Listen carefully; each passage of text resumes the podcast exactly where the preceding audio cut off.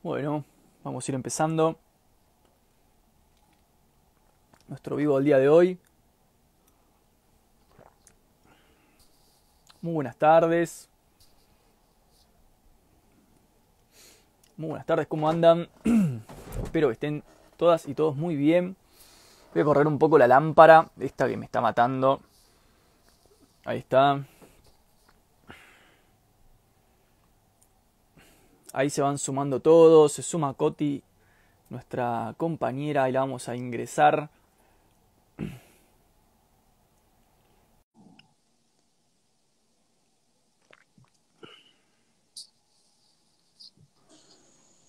Hola, Hola, ¿cómo estás? bien, ¿y vos? ¿Todo bien? Bien, estoy. Uy, estoy tirando. Hubo ahí un poco de, de- como de mística, ¿no? Que arrancábamos, que no arrancábamos. Sí, sí, sí, sí, tal cual. ¿Qué onda, che? Esta es tu voz natural porque vos en tus videos estás con la voz de un, de un varón, de un hombre. Esta es la Claro. voz de la Coti de verdad. Esta es la Coti de verdad. Es medio cordobesa, pero. Porque los que hago son reporteños. Entonces ahora es como, es como raro, ¿viste?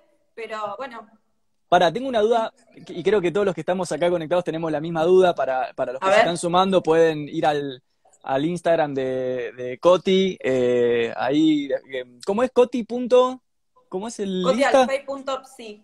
Ahí está, cotealfei.psi, que tiene unos videos geniales. Y mi duda mística es: ¿quién es ese psicólogo que vos mantriás? ¿Quién es?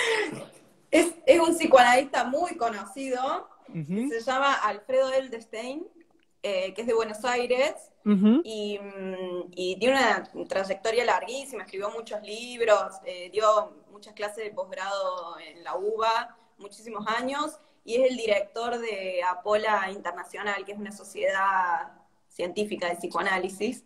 Eh, y bueno, es muy gracioso, así que no solamente que tiene un modo de transmitir el psicoanálisis que es muy ameno, digamos, para cualquier público, sino que mm, es muy riguroso en sus fundamentos y es muy gracioso. Entonces, bueno, yo hacía TikToks mucho antes de hacer TikTok de psicoanalistas y bueno, dije, ¿cómo no voy a hacer TikTok de psicoanalistas si el que estudio es muy gracioso? Así que dije, bueno, y ahí empecé. Che, bueno, gracias por sumarte hoy. La verdad que, le, hicimos la invitación a, la compañera.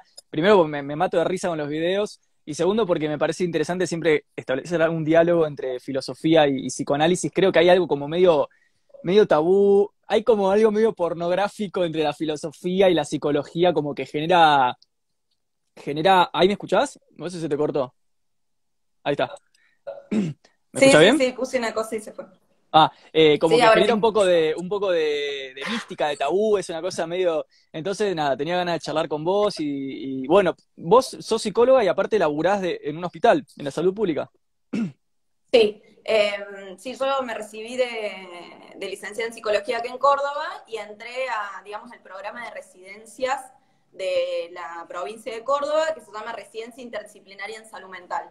O sea, es la famosa RISAM, que está en, todas, en muchas provincias, eh, en las del sur todas, Salta, eh, y de hecho en Buenos Aires, tanto en ciudad como provincia. Y bueno, acá es eh, un programa de residencias de cuatro años. Y es en la salud pública y es por diversos, digamos, dispositivos, así que sí, en hospitales, centros de día, etcétera. ¿Y qué onda la Yo o sea, antes-.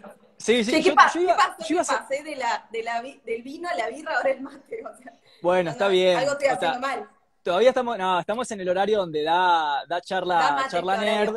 Sí, sí. O sea, yo Da iba a mate. sacar mate, pero no, dije clavo café, pero bueno, nada. Ah, Pero te, te, te van con Bueno, esa. estamos combinados entonces. Sí, totalmente. Pero antes de, antes de, de ir como a nuestro tema, ahí estuvimos, para la gente que se está sumando, eh, con Coti preparamos un tema, loco. O sea, hay dignidad en este Ya hay vivo. producción acá, Hay producción. producción acá. Pero antes de, antes de ir a eso, me gustaría como preguntarte un poco cómo es tu, tu diaria, ¿no? O sea, tu laburo, el, el campo, el barro, eh, el laburo crudo, ¿no? Más empírico, cómo lo llevas y un poco en qué consiste, ¿no? Para, para la gente que quizás está estudiando psicología, que apunta algo en lo que vos estás y, y que le gustaría un consejo, un- una aproximación. Eh, bueno, mi trabajo es en la salud pública y la salud pública ya es un terreno muy particular, digamos, ¿no? Eh, es distinto a cualquier otro. porque está atravesado por eh, situaciones de alta complejidad, con lo institucional, con, con, diversas, em, digamos, dispositivos, eh, eh, fuerzas entrelazadas que permiten un, abordaje que requiere de mucho fundamento a la hora de, intervenir y, mucho estudio, principalmente. Eh, el sistema de las residencias, que es donde yo estoy inmerso, eso se termina, es una residencia, digamos, requiere de una beca. Es decir, que uno tiene que rendir un concurso para ser parte, digamos. Eh, entonces, eh, primero eso.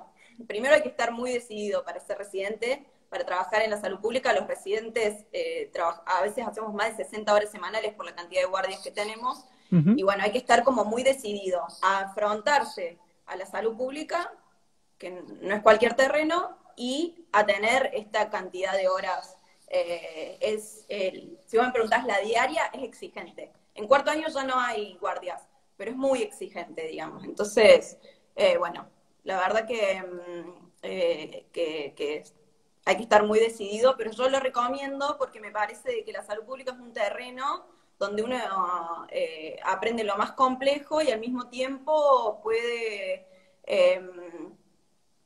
eh, trabajar en lo institucional y trabajar con otros discursos. Y eso es lo más importante. No, no es lo mismo el psicólogo que está metido en, unas cuatro paredes eh, atendiendo pacientes toda la vida, a que el que está trabaja en hospitales, trabaja con, personas que no son del rubro, con hay gente, por ahí trabajamos con personas que incluso no son del ámbito de la salud, y hay veces que trabajamos con gente de la salud que no tiene nada que ver con eh, lo que uno hace, el psicoanálisis, lo que estudia, eh, la salud mental. Entonces, eso para mí eso es lo más rico de mi trabajo. O sea, yo creo que la interdisciplina y eh, el trabajo con otros es, lo más rico. Yo lo recomiendo. El trabajo institucional siempre lo recomiendo, pero es muy difícil también.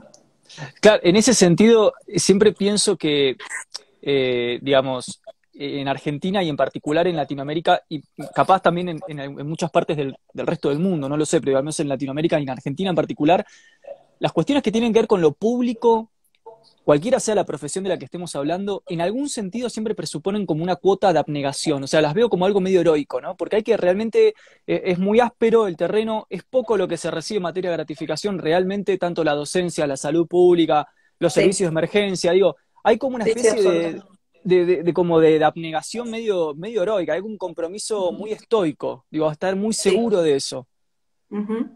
Che, qué bueno, y qué, hoy, digamos, para ir hacia un poco algo más teórico. Dale.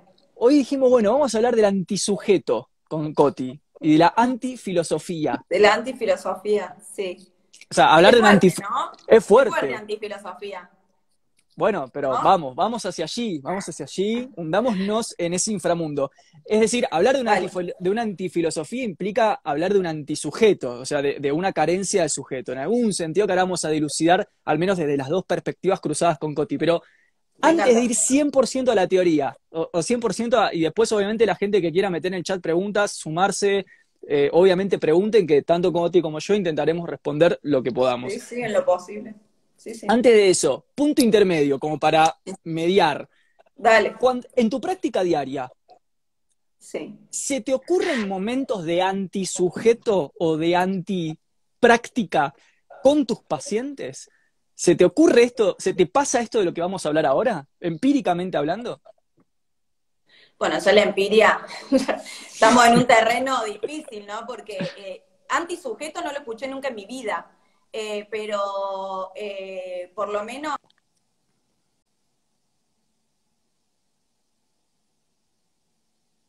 Ahí voy, ahí volví. Ahí está. Em, acá estoy.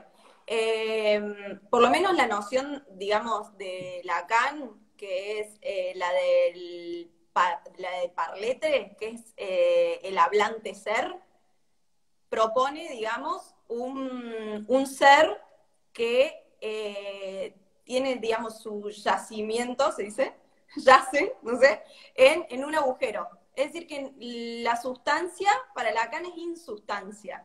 O sea, porque se funda en un agujero. O sea que ya el ser ya es un ser muy particular porque es un ser del lenguaje. Y el ser del lenguaje es un ser, digamos, que tiene una particularidad que es un ser del no ser.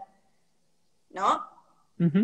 Entonces, no es que cuando yo escucho eso se, se atraviesa, sino que es la concepción de la que parto. Es decir, siempre es así. Porque es la concepción que a mí me permite entender un sujeto que no es la persona. Para Lacan el sujeto no es la persona. Ya ahí hay un abismo.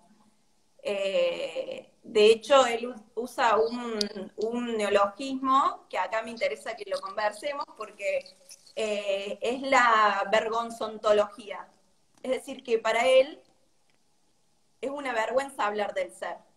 ¿Por qué? Pará, es fuerte, pero pará. ¿Por qué plantea Lacan esto?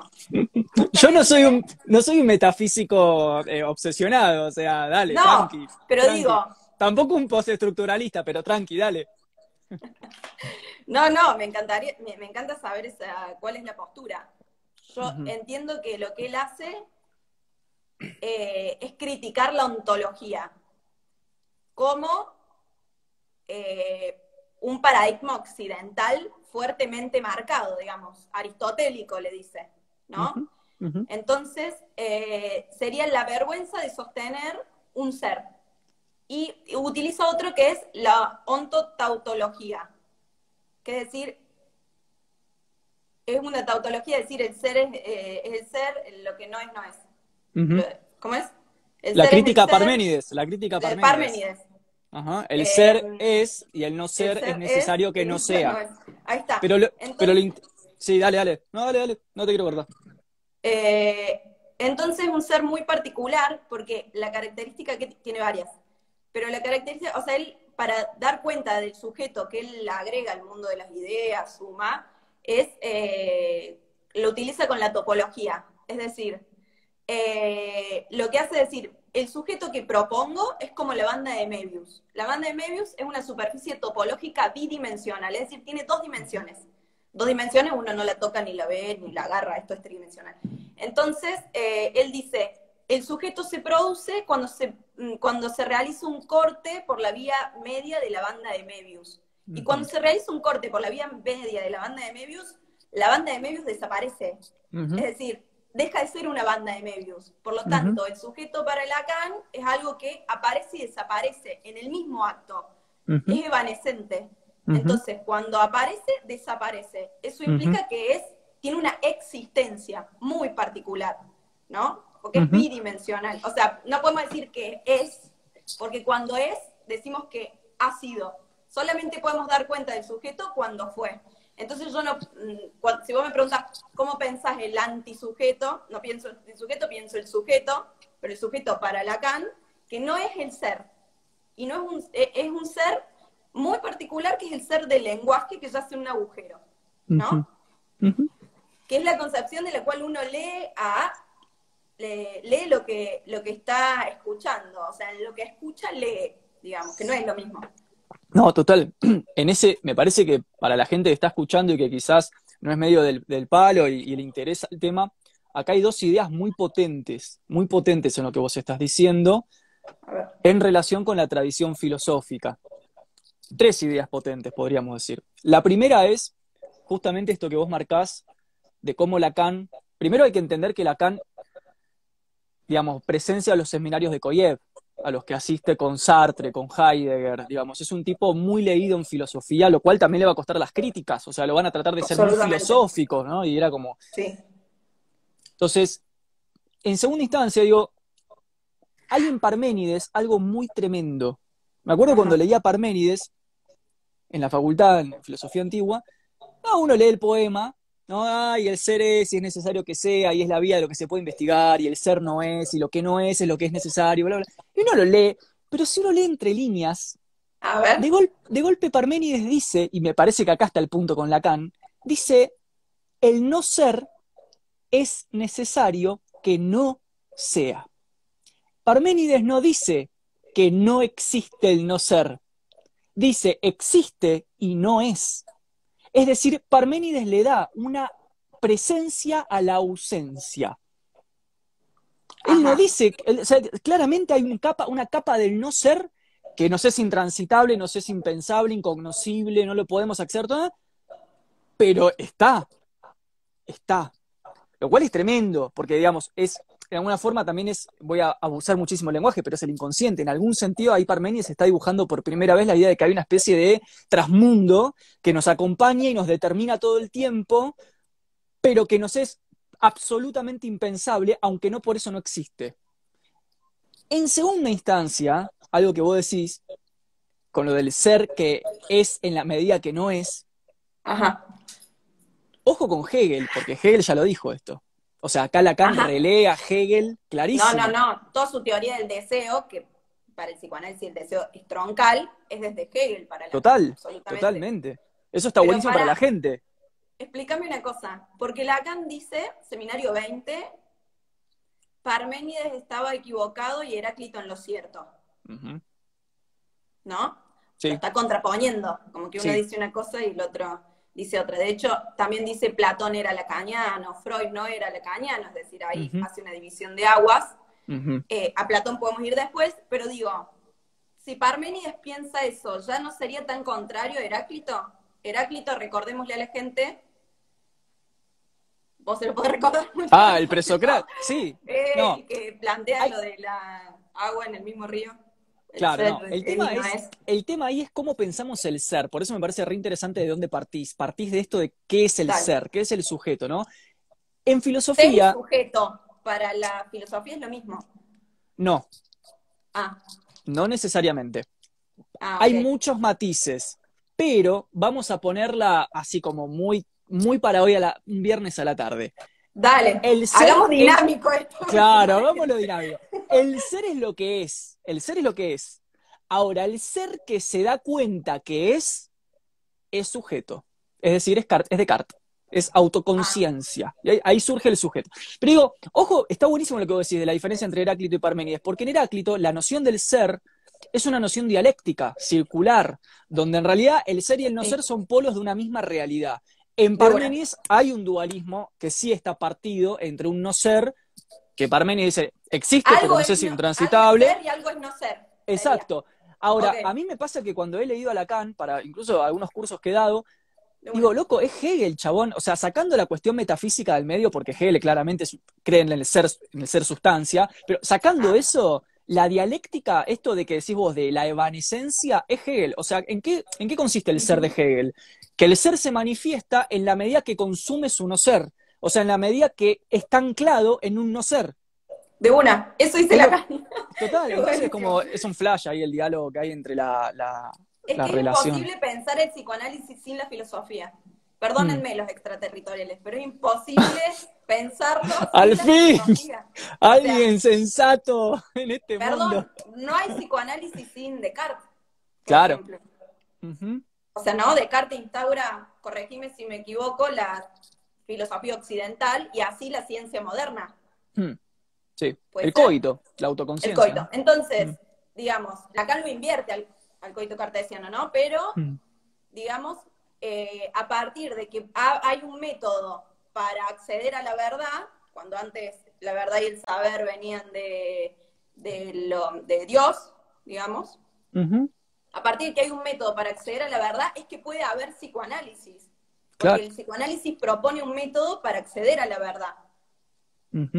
O sea, es decir, eh, digamos, con un, a través de un saber racional, etcétera, propone un, un modo de acceder a la verdad. Esta verdad medio dicha es, digamos, no, no, no se termina de acceder a la verdad, no es que uno tiene una verdad que, pero, eh, como dice Agamben, ese lugar de la verdad es el inconsciente, digamos. Total. ¿no? El psicoanálisis sal- eh, surge en un periodo y en una cultura muy particular, digamos, ¿no? No, no es sin eso. Eh, entonces, no podemos pensar el psicoanálisis sin la filosofía. Tengo una pregunta, Coti. Eh, bueno, claramente Heráclito, Parménides, Hegel, Nietzsche, ¿no? Esto que vos marcabas, la cuestión del lenguaje, viven en el, en el core, digamos, de, del psicoanálisis.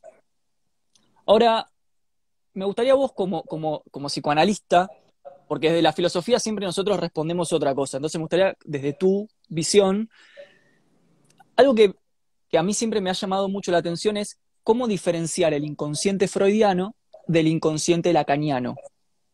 Sobre todo por Me la, la- claro, sobre todo por la aparición en el medio de, digo.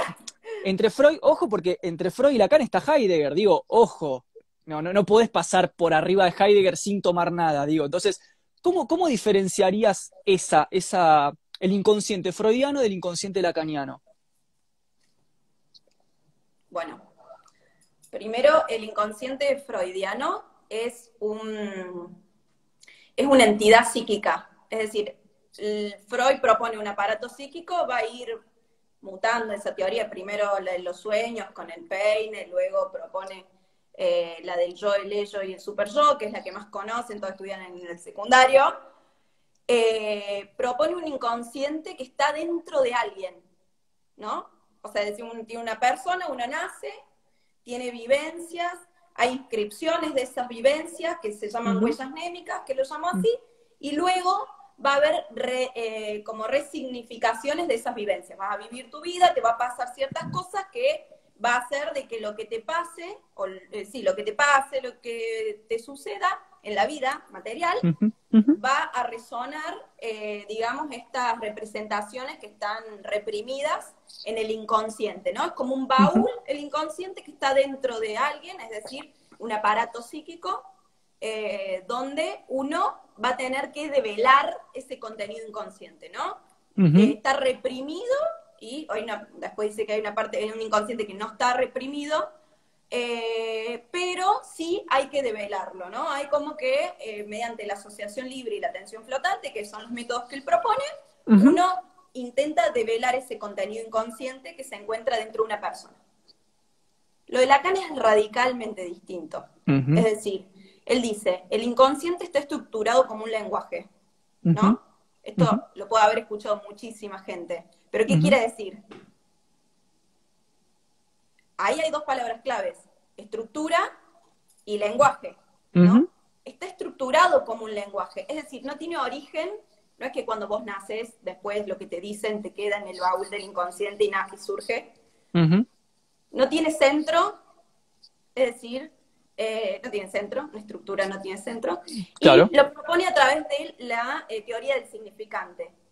¿no? Un significante por sí mismo no significa nada, son covariantes, es decir, que uno va a hacer la diferencia con todos los otros, etcétera.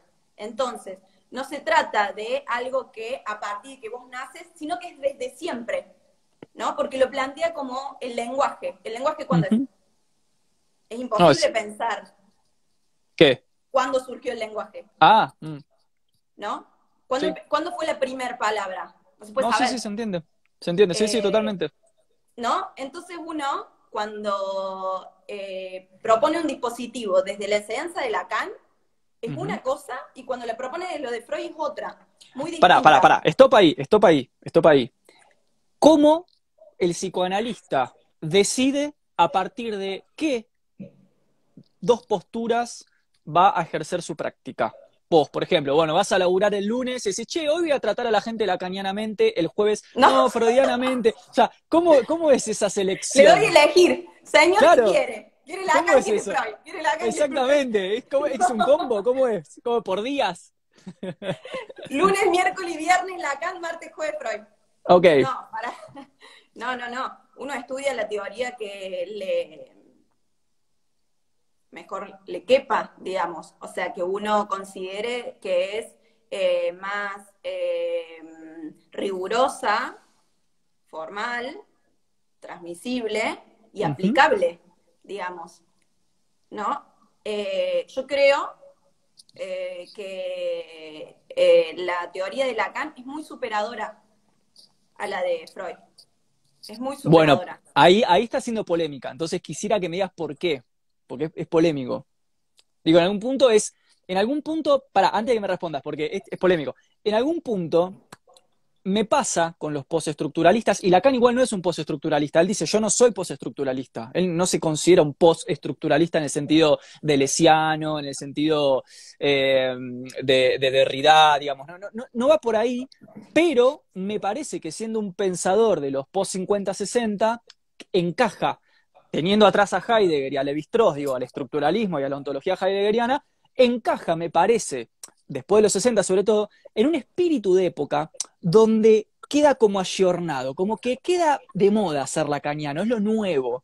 ¿Vos sentís que hay justicia en ese pensamiento o sentís que realmente fuera en esta época o en otra época Lacan es efectivamente superador con Freud, independientemente del espíritu epocal postestructuralista, postmoderno, neoliberal, de la licuación y el lenguaje, etcétera? Hmm. Creo de que, como propone Alfredo Eldestein, Lacan está muy perdido. Está perdido porque está fundido en Freud. Ah, hay Freud y Lacan está como un comentarista, un traductor, ¿no? Como alguien que agregó algunos conceptos, que le cambió el nombre. Es decir, la representación cosa de Freud es la, el significante, ¿no? Claro. Y se hace un menjunje. Entonces Lacan se pierde. ¿no? Por ejemplo, eh, Lacan propone el nudo Borromeo, que es una em, figura matemática, que, y lo piensan con la represión. Claro. O sea, lo piensan como el aparato psíquico. No, o sea, hay un menjunje, entonces Freud, eh, Lacan se pierde. Queda solamente Freud. El otro día escuchaba, en esto de, de, mi fascinación por la filosofía últimamente, me escuché tres horas de una conferencia de Darío Zeta sobre Foucault. Tres horas era la conferencia. Eh, y en un momento, cuando está explicando Foucault, hay una fuerte alianza entre Foucault y Lacan, clarísima, uno cuando lee Foucault se da cuenta, y dice, cuando está explicando el, dispositivo de la sexualidad, etcétera, y explica que ya el yo es está totalmente atravesado por el otro, que es lo que plantea Lacan, a partir del lenguaje, el yo es la imagen del otro, el otro es eh, aquel dispositivo de lenguaje desde donde uno habla, y dice, y ahí llega Freud y propone que somos hablados por el otro, y no, lo dijo Freud, lo dijo Lacan. Claro. Y el dispositivo del lenguaje nos muestra que a partir del otro uno no lo dijo Freud, lo dijo Lacan. Entonces, eso da cuenta que Lacan está perdido y que las cosas que se dice Lacan se toman como que las dijo Freud y que las cosas que, ¿me, entendés? Lacan propone desde el matema, para, desde la matemática el matema, para que las cosas no queden en una fenomenología, está perdido, la topología, o sea, es decir, algo todo absolutamente bidimensional, pero no se cree de que las sensaciones son lo verdadero y sobre eso hay que ir, en ese sentido, como bien aristotélico, entiendo, corregime si me equivoco, eh, prima las sensaciones, prima la experiencia, o sea, y Lacan propone justamente lo contrario con todas sus teorizaciones, que son todas disciplinas científicas, y eh, eso queda totalmente subsumido en eh, lo que propone Freud, digamos, y una poetización, ¿no? el tipo es muy riguroso, o sea, toma las matemáticas toma eh, la física teórica, toma la topología, toma, y queda en eh, solamente hablar del goce, no sé si lo habrán escuchado, y, las sensaciones, y, lo real, que lo real en realidad lo propone como lógico matemático, eso queda por fuera. Entonces, me, parece que es eh, superador en eso, en rigurosidad, En, en, que está orientado hacia la ciencia claramente, y eso es totalmente dejado de lado por los psicoanalistas, eh, y me parece que propone una clínica justamente más rigurosa y mucho más orientada. Es muy difícil, eh, me parece, escuchar, eh, digamos, a, a, una persona, como propone Freud, intentando develar qué es lo que está diciendo la persona escondido que lo dice en un lapsus o quizás en un sueño y uno tiene que cazar ahí eso que algo que vivió en algún momento, o sea, es muy específico y me parece que específico en el sentido le digo que em, nos lleva a una sobreinterpretación de las cosas, ¿no? Eh, Total. eh, hay como, no, no, no sé si, mm, no sé qué, qué eh, cuánto te relacionas con, con psicoanalistas, pero a mí me parece que el psicoanálisis peca de una sobreinterpretación de las cosas, ¿no? Como, de, de hecho la gente te lo dice, ¿y esto qué tiene que ver? Bueno, la filosofía también, ¿eh? ¿esto La filosofía también. Eh, también digo, es una cosa, ahí hay una cosa muy, eh, a mi gusto, a veces muy obsesiva de la filosofía, sobre todo porque cuaja con cierto eslogan del filósofo como una persona espesa, una persona eh, como esta cosa medio snob, viste, lo under, y eso es el eslogan, digo, vos lees la filosofía clásica y es maravillosamente meridiana, es clara, es simple y es, o sea, es al pelo, o sea, es muy potente en lo que dice. No hace falta, digo, me parece que fue un gran pecado de la modernidad crear esta idea de que para que algo sea cierto o valioso, tiene que ser complejo. Esa es una idea de la modernidad, de que la complejidad es más deseable que la simplicidad. Para los griegos, para los estoicos, para los romanos, incluso para los medievales, no era real. De hecho, cuanto más compleja y abstrusa era la lucubración, más tenida de sospecha estaba, porque se la consideraba. Yo creo que eso le haría muy bien a nuestras universidades hoy, esta cosa curativa de empezar a sacar la gilada del medio, ¿no? Y guau, vamos a la crema, o sea, ¿de qué estamos hablando? ¿Entendés? Digo, porque no hace falta dificultar las cosas. Igualmente. eh, Bueno, Freud sí. propone mucho eso, ¿no? Él propone la pulsión de muerte, propone eh, esto de... eh, y me parece que eso salió, o sea, creó en Occidente esto, el amor de verdad es del que uno sufre, Claro, digamos, como, sí, ¿no? Eh, si no hay sacrificio, no, no hay recompensa, Bueno, o sea, Pero seguimos siendo, Coti, sujetos de sacrificio. Yo creo que seguimos siendo sujetos de sacrificio. O sea, nos siguen formando como sujetos de sacrificio. absolutamente. O sea, ¿Sí? sujetos de renuncia. Tenemos que morir para que la vida tenga sentido y todo tiene que ir en esa línea. Y es muy zarpado, es muy zarpado porque es un chipeo sobre la cabeza que la- nos las hacen de los cuatro años. O sea, es tremendo. ¿Sí? Sí, sí. Me parece que es occidental, ¿no te parece? To- Sí, absolutamente. Acá yo, hay un montón de preguntas y comentarios en el chat.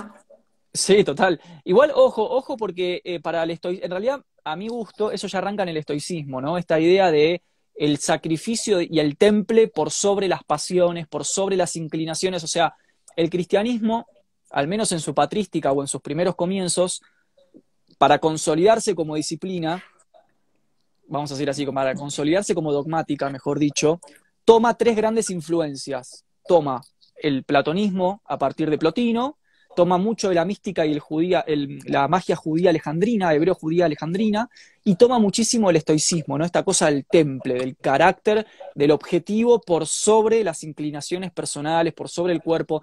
Quizás lo que le agrega, como, como me parece interesante el cristianismo como modificación doctrinal, es que si bien para el platonismo, por ejemplo, el cuerpo no era algo malo, sino inútil, ya en el cristianismo se convierte en algo malo. O sea, se- se- ontológicamente se le da un carácter de maldad, de pecado, de yecto al, al cuerpo. Sobre todo después eso se va a enfatizar muchísimo en las líneas protestantes. El catolicismo no va a ir tanto por ahí. Eso es algo que la gente generalmente no lo sabe. El catolicismo es mucho más suave en su concepción del cuerpo. De hecho, durante el medioevo las mujeres católicas escribían textos de sexualidad, lo cual es muy interesante. Digo, la permeabilidad del cuerpo femenino.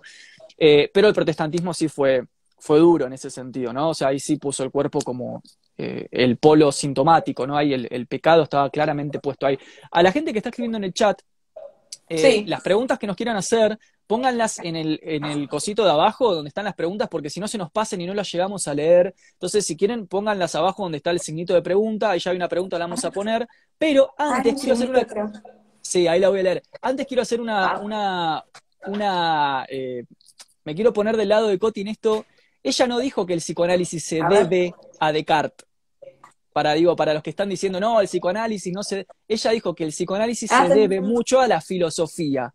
Y que lo, es, lo que es interesante es la crítica que Lacan le hace al cogito cartesiano, que no es lo mismo que decir que el psicoanálisis se le debe a Descartes. Nada, eso porque lo estaban enfatizando mucho, me parece que nunca dijiste eso. Ah, sí. Ah, Sí. no, no, no, quizás me expresé mal. No, no. Vamos a las preguntas. Em, Gracias por aclaración. No, por favor, acá hay dos preguntas. Dice, vamos con la primera, eh, AGCTO.AQ. Más que Descartes, ¿no es Spinoza quien posibilita pensar el psicoanálisis como clave de lectura? Bueno, antes de tirarte la bomba, Coti, vamos a tirar, digamos, eh, de qué queremos hablar cuando hablamos de Spinoza. Spinoza es un autor muy... Eh, Me interesa esto porque Qué bueno, porque justo lo estoy estudiando así que buenísimo. Pero dale, dale, contame. Es súper revolucionario el chabón. El chabón escribe algo a favor del deseo y del cuerpo dentro de una metafísica racional de la vida, pero lo escribe eh, casi pleno siglo XVII, en la transición del XVII al XVIII, o sea, plena ilustración, plena idea de que era la ciencia la que iba a cambiar el sino del mundo ¿no? Y que el cuerpo era el pedo, que lo que importa es el no uso, el intelecto, el método científico, Descartes ahí con el cogito, el cogito, el cogito, Kant, el imperativo, el imperativo, el imperativo. Antes de Kant aparece un Spinoza reformulando, mejorando, actualizando a Descartes eh, y planteando un sistema muy zarpado de existencia eh, que tiene, que incluye los deseos, incluye el cuerpo, pero no desde una perspectiva caótica, sino desde una perspectiva de racionalidad integrada con la racionalidad misma de lo natural. Lo cual le costó, obviamente, que le bajen caña, proscripción, eh, digamos, lo expatriaron, digo, chabón pagó. Sí, sí, sí, siglo XVII, te la digo. Pero, digo, para hacer, pasarte la pregunta a vos, digamos, a mí me parece que lo disruptivo de Spinoza es esta idea de la importancia del cuerpo y del deseo, de las pasiones, no como caóticas, no como libre albedrío de que yo hago lo que quiera, siento lo que quiero, hago lo que quiero, que sería más la lógica liberal de la cuestión, sino como una integración con una totalidad de la que formamos parte. Sí, entiendo que lo hace como una continuidad, ¿no? Claro. Eh, entiendo que parte de Descartes en esta dualidad, pero lo propone como una continuidad, puede ser. Exacto. Es un monismo, de hecho. Es un monismo. Spinoza es monismo. Un monismo, exacto. Claro. sí. Eh, sí, eh, ah, digamos, hay una referencia de Lacan eh, en relación a Spinoza cuando habla de la sustancia, que dice nuestro nuevo mos geometricus, ¿no? La, por la geometría la ética de Spinoza, y propone uno nuevo, digamos, ¿no? Que tiene que ver con otra geometría, que no es la de Spinoza, pero parte de ahí, digamos. decía decir, tomo esto y lo contrapongo. En relación a, esta continuidad, Lacan agrega eh, en esto de la, sustancia eh, extensa y la sustancia pensante de Descartes, eh, él agrega la sustancia gozante, ¿no? Es decir, dice, Lacan dice, no alcanza con estas. Digo, tratando de responderte a tu pregunta del dualismo, el monismo, la continuidad, no alcanza con, no alcanza con, con, estas dos sustancias, ¿no? Entonces agrega al campo de las ideas otra sustancia, que es la sustancia gozante, que tiene que ver con una sustancia que es, como decíamos, absolutamente bidimensional, ¿no? O sea, que, que implica al cuerpo, pero no al cuerpo biológico, no al cuerpo que uno ve, no al cuerpo que uno toca, ¿no? Bueno, pregunta, pará, pregunta, stop, paréntesis, pues se me escapan. ¿Me puedes explicar, por favor, desde tu perspectiva, la distinción entre goce y deseo? Porque oh. yo siempre doy una explicación, que es mi, lectura, pero está transida de filosofía. Eh, yo quisiera la tuya, la psicoanalítica, la distinción entre goce y deseo. Em, desde la perspectiva de Lacan, em, el deseo tiene que ver con el deseo del otro. Esto lo saca de Hegel. El deseo, dice, del hombre es el deseo del otro, digamos. Y también propone una figura topológica, ¿no? Que son lo de los dos toros abrazados. Sí. Así. ¿No? Entonces dice, en las vueltas de la demanda, es como mm, ¿Vieron como la eh, rotación y traslación de la Tierra? ¿No? Eh, es decir, cuando uno da 300, o sea, 365 eh, veces, el, 365 veces, el otro es uno, ¿no?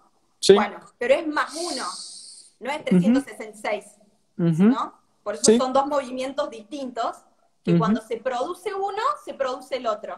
Bueno, con la demanda y el deseo, Lacan propone lo mismo en eh, su versión del sujeto eh, en el consciente, no, su versión del sujeto y la dialéctica del deseo.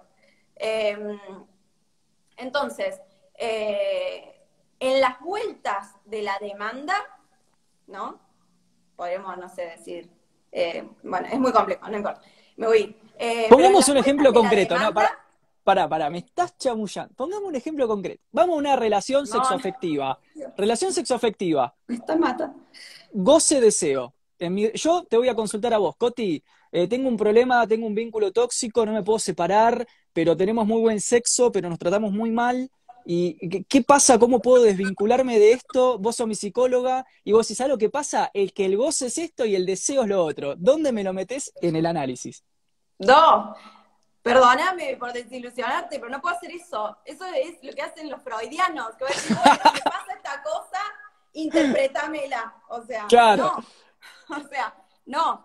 El deseo tiene que ver con el deseo del otro y se da a partir de la vuelta de la demanda. Punto. Ok, ok. Segundo, el goce es para Lacan lo lógico matemático. Es decir, aquello que es imposible describir en la relación sexual. De hecho, dice que no hay relación sexual, pero es otra discusión.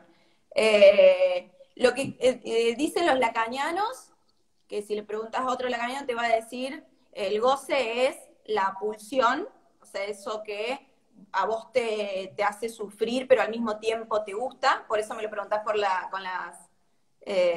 por lo patológico, lo sintomático de, lo que deviene las muchas relaciones tóxicas. Es que lo que hoy pues llamamos relaciones, claro, lo que hoy llamamos relaciones tóxicas o sintomáticas es lo que los romanos llamaban el amor trágico, lo que los griegos llamaban el amor trágico. O sea, inexorablemente doloroso, pero en algún punto del dolor se extrae un cierto goce enfermo, un cierto goce roto, un cierto morbo. Entonces, como que me interesa preguntarte por ahí, cómo desde tu lugar, digo, desde la filosofía es clara la distinción, que va por acá, pero desde tu lugar, digo, ¿cómo esto, hay como una distinción eh, entre algo roto, pero que se recursa, tipo al eterno retorno, y un deseo más límpido, más transparente? Desde Freud sí, digamos. Si uno dice eso que retorna, que se repite, tiene que ver con la pulsión de muerte. La pulsión de muerte es lo el retorno a lo inanimado, ¿no? Eso, esa, la pulsión de muerte es para, la, para Freud aquello que repetimos y que nos hace sufrir. Es decir, ¿por qué le mandé ese mensaje si sabía que no me iba a responder? ¿Por qué lo hago? O sea, se repite, eso que se repite que uno hace así, pero ¿por qué mí esto me hace sufrir? ¿Por qué lo hago de nuevo? ¿Por qué le, por qué le digo esto? ¿Por qué lo, llamo de nuevo? ¿Por qué lo...? ¿No? Eso para el, para el freudismo, digamos, es pulsión de muerte y para los lacanianos es goce. Bueno, y vos, personalmente, para mí hay goce, no hay pulsión de muerte. Yo, pienso, yo tomo partido porque hay un goce que tiene que ver con esta cosa medio antigonesca de una cierta forma de, de disfrutar del dolor. Algo también que lo trabaja mucho Foucault cuando se refiere a la cuestión del tabú, por ejemplo. Entonces, ¿vos qué pensás como psicoanalista? ¿Qué le dirías a un paciente? ¿Es pulsión de muerte, te estás autodestruyendo o en el fondo te gusta? ¿Cómo lo, así, burdamente hablando? Es lo mismo. Si en el mm. fondo te estás autodestruyendo, eso te gusta, es el gran descubrimiento de Freud, que en realidad es algo hiperoccidental, te lo dice todo el mundo. ¿Por qué mm. haré esto? ¿Será que me gusta? Porque lo hago todo el tiempo y me hace sufrir, pero siempre hago lo mismo. ¿Será que me gusta? El otro día una, una amiga que se analiza hace como nueve años, que es maestra, no tiene nada que ver, llamaba de nuevo al ex, me decía, vale, es el goce. El goce, ya está. Eso es occidental, lo plantea Freud en, 1990, en 1920, en Más allá del principio de placer. Dice, hay algo más allá que nos hace retornar y que se repite justamente porque algo se satisface. Eso es freudiano, que me parece absolutamente occidental, que lo vas a escuchar un montón de veces. ¿Está? ¿Bien? O sea, eso se escucha en la mayoría de la clínica y dice, ah, bueno, este paciente repite esto, entonces algo se satisface, pulsión de muerte y goce. Así es la clínica psicoanalítica actual. Para mí, cualquier sensación, eh, parte, eh, son significantes, digamos, ¿no? Porque el habla siempre está antes. Porque el inconsciente está estructurado como un lenguaje. No es que hay cuerpo, después hay vivencia y después hay una resignificación de esa vivencia. Esa es una teoría. O sea, Freud te dice, esto se repite porque algo de tu infancia pasó, entonces... Eh, ahí estaría bueno... Perdón, Coti, dale, dale. Si yo me, paro desde Lacan, no, no pienso así. Yo creo de que si algo, eh, eh, hay algo del orden de la repetición que hace bucle, para el Lacan lo, piensa como la línea cerrada de Jordan, que también es algo topológico, eh, es porque hay algo del significante que insiste, que es previo a todo cuerpo biológico, previo a cualquier otra cosa. Entonces, habrá que ver cuáles lógicas se entraman para que uno pueda dar cuenta qué es lo que habla ahí. O sea, qué es eh, porque Lacan dice eso habla, no es que vos hablas, que tus palabras salen de tu boca, entonces vos que decís eso porque alguna vez te lo dijeron cuando eras chico. Eso habla, y de eso da cuenta, digamos, del goce, ¿no? O sea, no hay goce si no hay significante. Lacan lo dice muy, muy claro a eso, no hay goce que no sea del significante, ¿no? Perdón, Pero por eso digo, son dos opuestas. Totalmente, pero digo, en, línea con lo, con lo que estás marcando, estaría bueno para la gente que está en el chat, hay varias preguntas, ahora vamos a leer un par de preguntas. Tener en cuenta el análisis que hace Foucault sobre el goce mórbido durante el desarrollo medieval del cristianismo. Es decir... ¿Pero a qué goce se refiere al placer? Porque goce no es placer. No, no, no. Ah. Se refiere a la noción de goce. Pero acá hay algo interesante. Cuando vos decís el significado, el hablas antes, el hablas anterior. El lenguaje, sí, sí. Qué interesante, ¿no? Que el, Antiguo que el Antiguo Testamento abre diciendo en el principio fue el verbo. Qué interesante que Heráclito diga que la creación y la destrucción tienen antes al logos, que en griego logos viene de loiok, que significa discurso. O sea, digo, Lacan no está diciendo nada mucho más allá de lo que dice Heráclito en algún punto. ¿No? En el principio está el verbo, está el habla, pero no el habla en el sentido de hablar.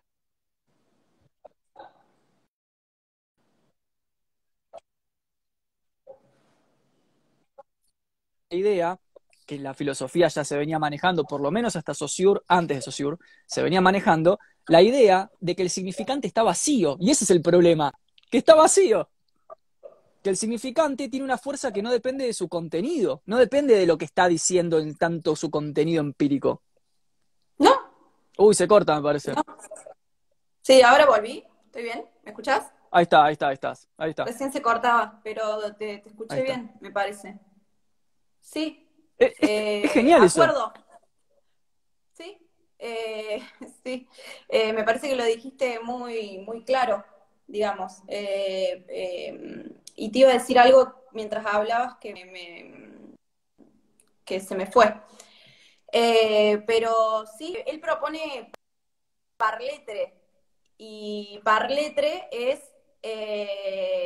hablan, habla, no lo voy a decir en francés porque a pasar vergüenza, pero es hablan, ser, digamos. Y lo que... Mm, ay, se me va. Pará, pará que voy a. Pará, eh. Bancame un toque.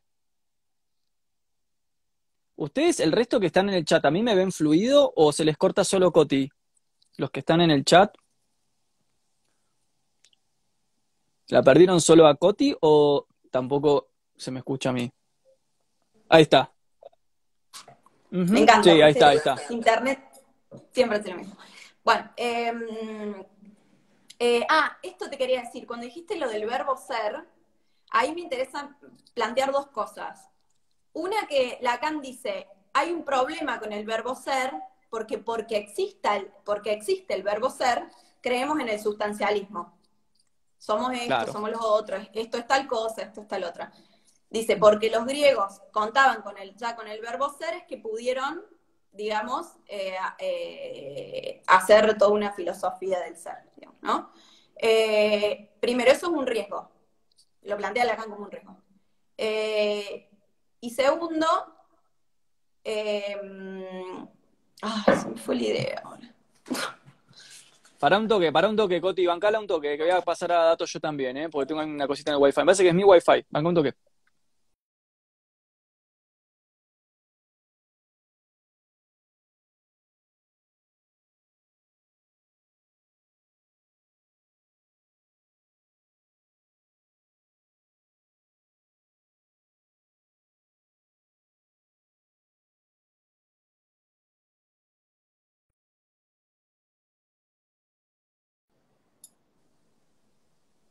Ahí estamos, ahí va, ahí está, ahí está. Listo. Ahí va.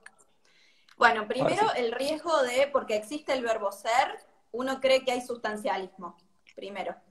Y segundo es, dice él, no crean de que propongo el lenguaje, el ser del lenguaje, a partir de la palabra, como la ficción de la palabra. Es decir, eh, a partir de que uno habla, como por ejemplo podemos pensar lo de Freud, a partir de lo que uno habla, lo que le dijeron explícitamente, el, significante no, no, hace falta que sea dicho, que, alguien lo diga para que sea significante, ¿no? Claro. Para que algo se repita. Hay lógicas que se repiten que son significantes a partir de una de elementos significantes, no tiene nada que ver, nadie lo dijo nunca, digamos. Eh, por eso te digo que son opuestas, ¿no? Porque uno es el, factum, el hecho, o sea, que algo se haya dicho, y que haya sucedido en la realidad material, ¿no? Por eso es súper dualista Freud.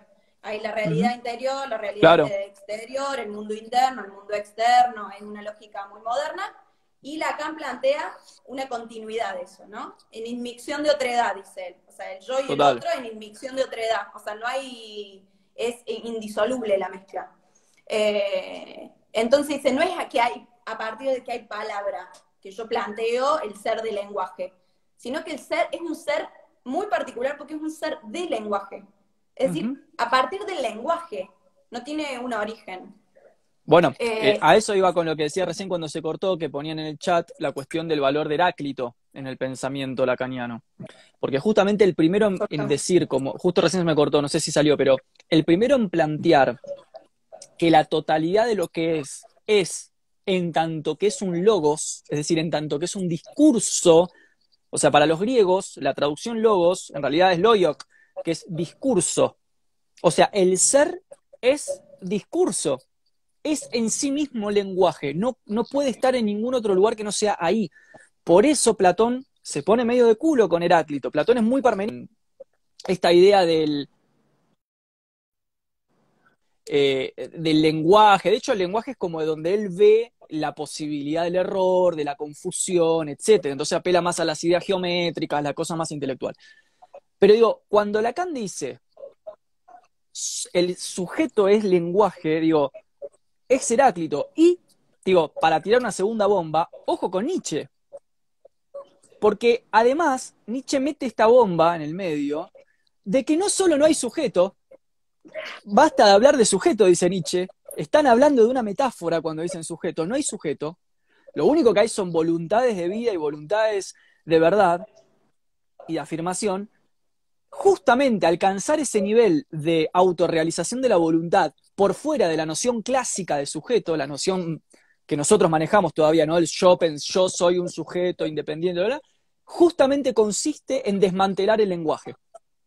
O sea, desmantelando, desarticulando, desandando el lenguaje, dice Nietzsche, es que se observa que no hay sujeto, que en realidad la noción de sujeto es una ficción útil, una ficción que cierra, y lo que aparecen son las fuerzas creadoras. Ahí medio espinosista aparece el conatus, la voluntad de poder, todo eso. Digo, todo esto lo absorbe el, el lacaniano.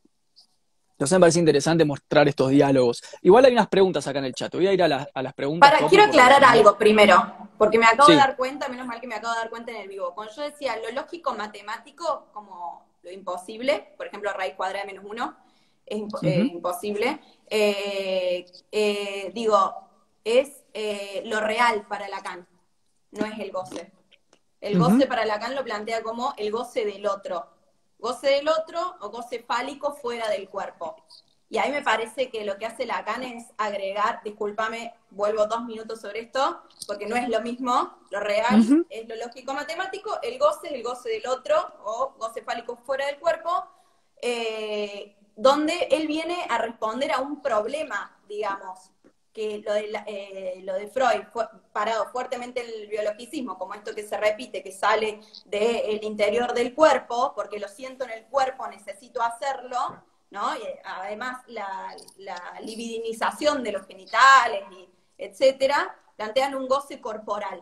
Lacan propone fuera del cuerpo, es decir, que ese goce es del otro, ¿no? Y responde a un problema porque importante, porque es imposible pensar que el goce eh, eh, que el goce viene de uno mismo en el sentido de, por ejemplo, cuando pensamos el acto sexual. No podemos pensar que es la, el, simple frotación de, genitales.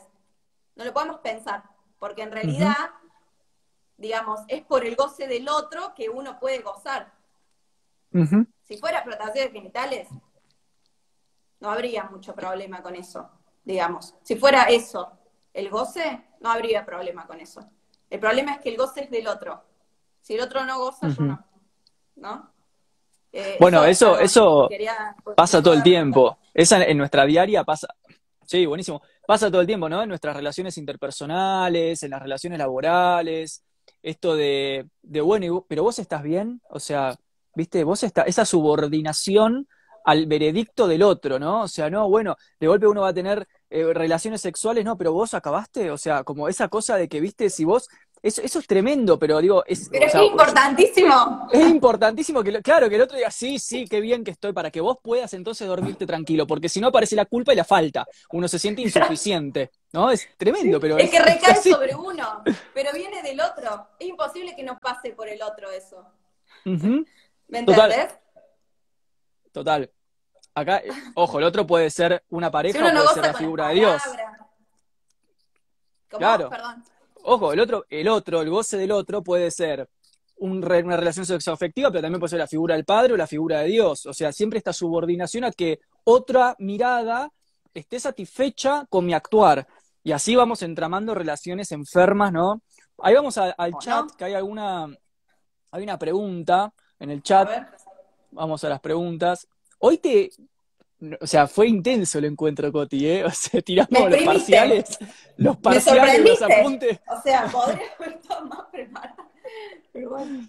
Bueno, uh, hay muchas preguntas. A ver, eh, vamos a, cambiar un poquito la. Em, acá hay una muy linda, ¿no? De, de, Ay, Rosy dice, Co, o sea, para vos. Explícanos, por favor, la diferencia entre el deseo y el amor. Ay, qué divina, es una amiga mía. Te quiero a vos por todo esto. Eh,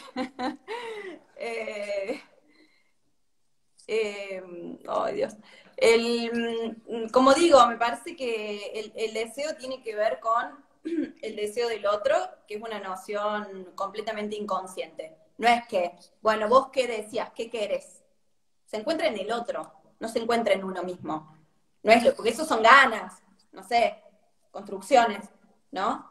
Pero el, deseo eh, no es el placer, no es tener ganas de ver a alguien, ese es un deseo coloquial, ¿no? El deseo que propone Lacan es, el deseo del otro, que es una noción absolutamente inconsciente, como todo lo que viene del otro.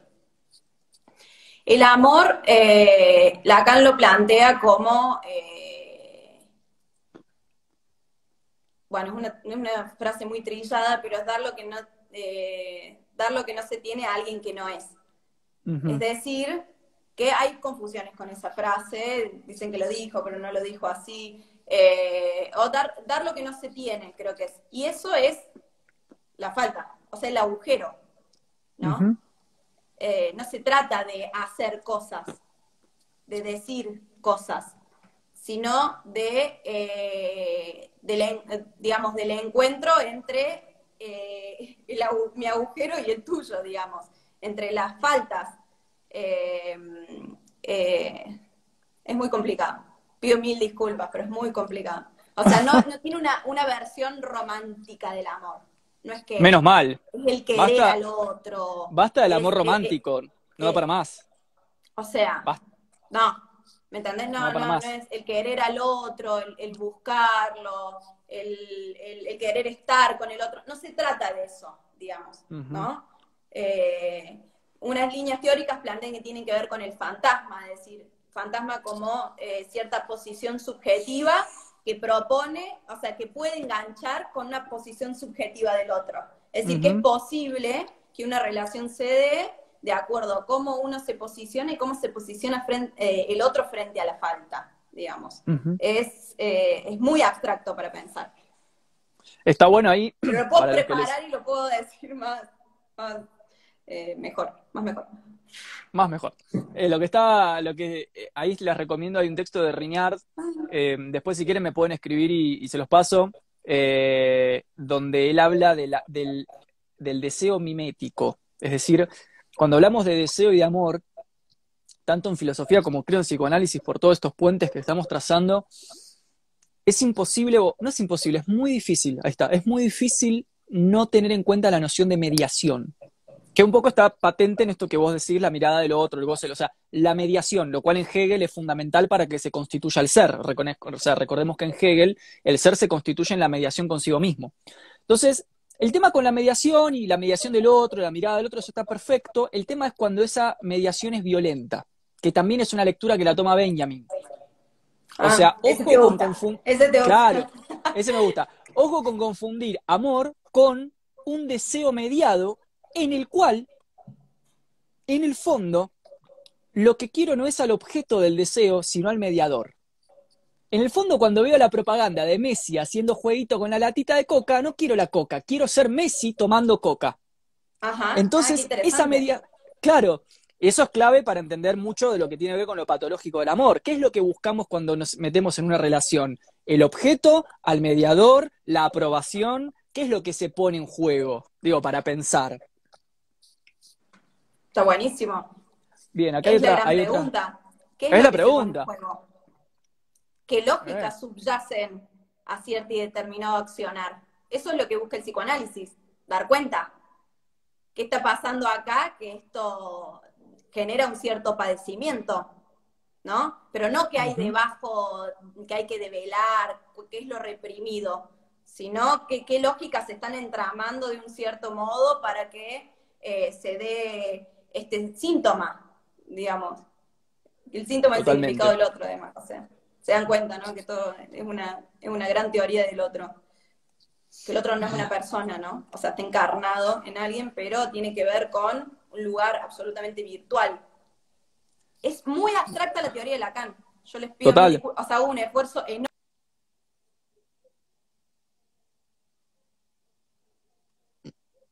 Uy, se ahí, está, ahí, volví. Ahí estamos. Em, Digo, perdón, o sea, ¿Volví? en línea con los... Sí, sí, sí. Hola. Hola, hola. ¿Se me escucha? Ay, sufro con mi internet. Nosotros te vemos y te escuchamos bien, Coti, ¿eh? Uy, pobre Coti. Bueno, a ver ahí, mientras vuelve. Ahí está, ahí está. Me voy, me voy. ¿Qué le pasa Me voy. Eh, es, una mediación. Es la mediación.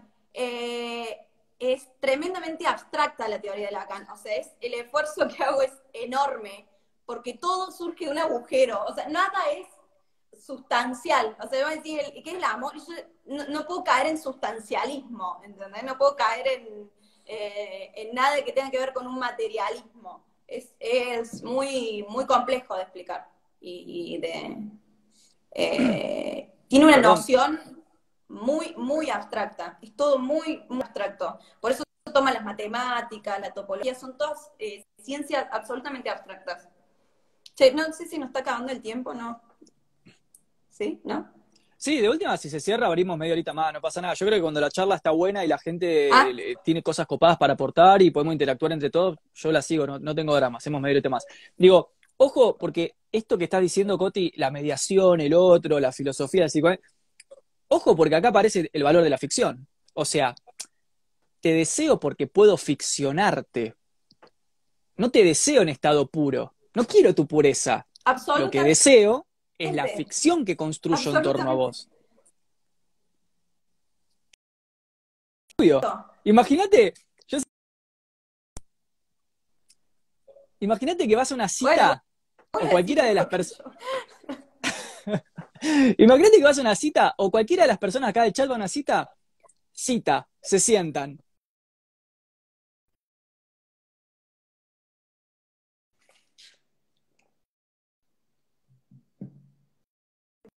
Tilda. No sé. No, para que me. Boluda, cambiate el wifi, dejate de joder, dale. No, no, no, es pésimo. Claro, o sea, vos vas No, a una... no. ¿Ahí me escuchás bien? Uy, Ahora que me quedé con la cita. más eh, Me pareció de la charla. No, no, empezá con la cita de nuevo.